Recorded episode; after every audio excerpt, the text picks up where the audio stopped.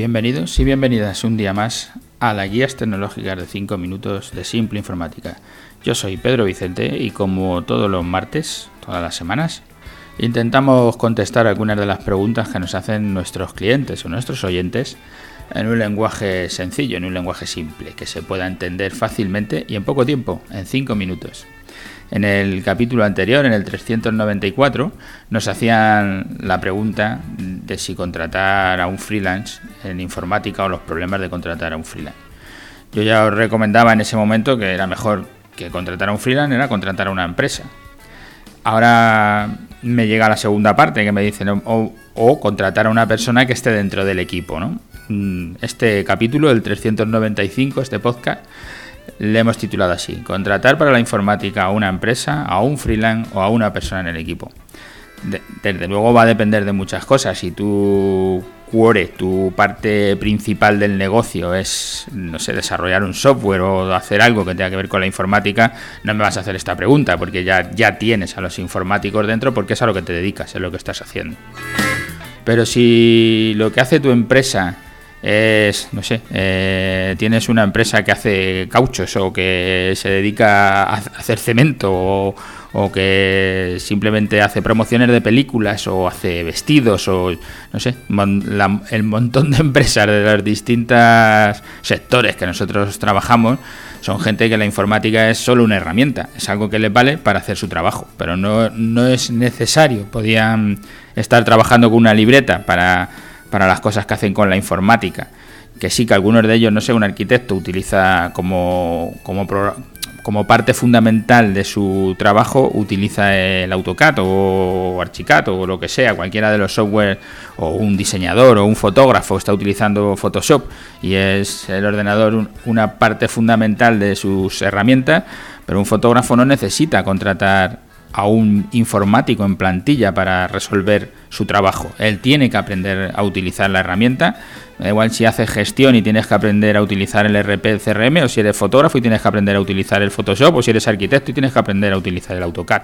O sea, tú vas a, a aprender a utilizar una herramienta que es la que necesitas para resolver tu trabajo, pero no es la informática la que te hace que tu trabajo funcione, aunque tú lo utilices el ordenador, pero tú solo necesitas conocer esa herramienta. Entonces, a la mayoría, a la mayoría de las empresas, el tener un informático en plantilla, hay gente que cuando ya pone el servidor, nosotros aquí más o menos catalogamos las empresas, eh, bueno, llevan dos o tres empleados, de momento no ponen el servidor, cuando llegas a cinco ya les estás diciendo, hombre, te vendría bien ya tener un servidor, centralizarlo, tenerlo todo puesto en el mismo sitio.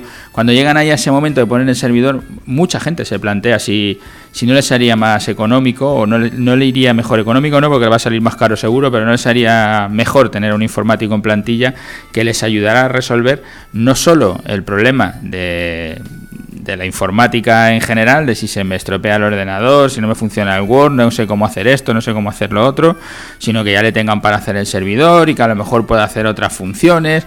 Entonces, muchas veces se le trata de dar varias funciones a ese informático para que de alguna manera amortizar ese puesto de trabajo, que ese puesto de trabajo sea rentable.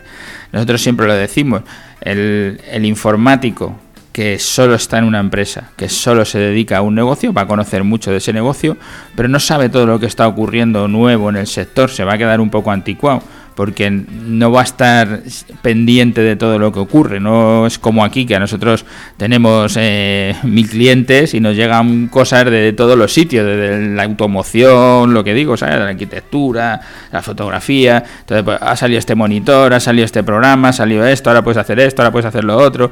Cuando los clientes nos llaman, pues, no, hombre, esto ahora lo tendrías que resolver de esta manera. Eh, ponte esta piscina para hacerte la copia de seguridad. En tu caso es mejor que tengas una copia fuera o que no, que lo hagas de esta manera, que lo hagas de la otra. Son muchas variables, desde, como decimos aquí, desde las páginas web hasta la informática, son muchas variables las que hay que tener en cuenta y es muy difícil que un fotógrafo sepa todo lo que está pasando en la informática. Es muy difícil que un informático se contrata para una empresa y que al final se le dan muchas funciones dentro de la empresa para que salga rentable, para tratar de amortizarlo, que sepa todo lo que está ocurriendo en la informática. Nosotros aquí tenemos empresas que tienen contratado un informático, una persona que se dedica a la informática interna, y aún así nos sigue contratando los servicios, porque hay muchos de los servicios que se le escapan o que prefiere que estemos junto a él para poder asesorarle y para poder crecer. a la pregunta, contratar eh, para la informática de la empresa al freelance, a la persona, o, contratar a, o sea, una persona en el equipo o a un freelance o a la empresa, yo os recomiendo siempre contratar a, la empresa. Desde luego, claro, diréis, claro, barriendo para casa. Pero no solo es por eso. Nosotros aquí tiene muchas ventajas cuando los equipos son grandes y se dedican todos a esto que no te tratan con tanto cariño como si estuvieran allí contigo, que, te podrían resolver cada décima de segundo cualquier cosa que tuvieras, no, porque estamos aquí, nos tienes que llamar. Pero lo que sí que aconsejamos es sácate un contrato de mantenimiento con nosotros, compra tu equipo en renting, que te quitas el problema de los equipos, que así los actualizas, los renuevas, vas, sabes que te va a funcionar todo bien, que va a estar funcionando bien muchos años.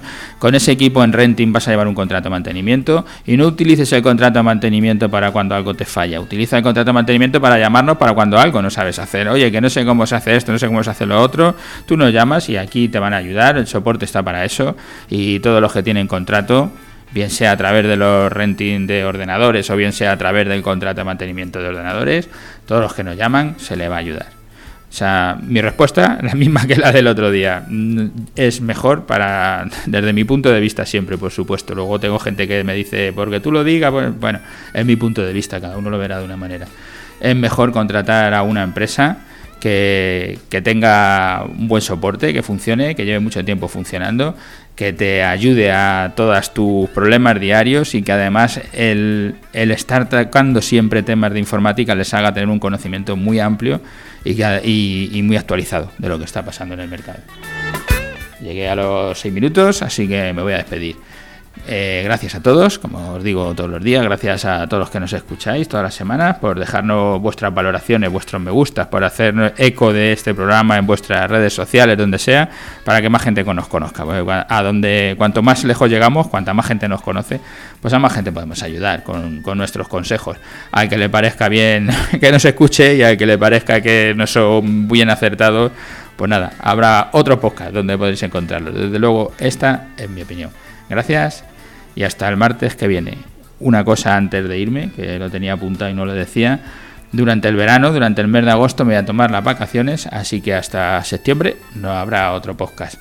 No sé qué día es, voy a mirarlo. A ver, estamos ahí, julio, agosto y septiembre. El día 1 de septiembre, jueves, pues hasta el día 6, martes de septiembre, no habrá otro podcast. Gracias y hasta el mes de septiembre.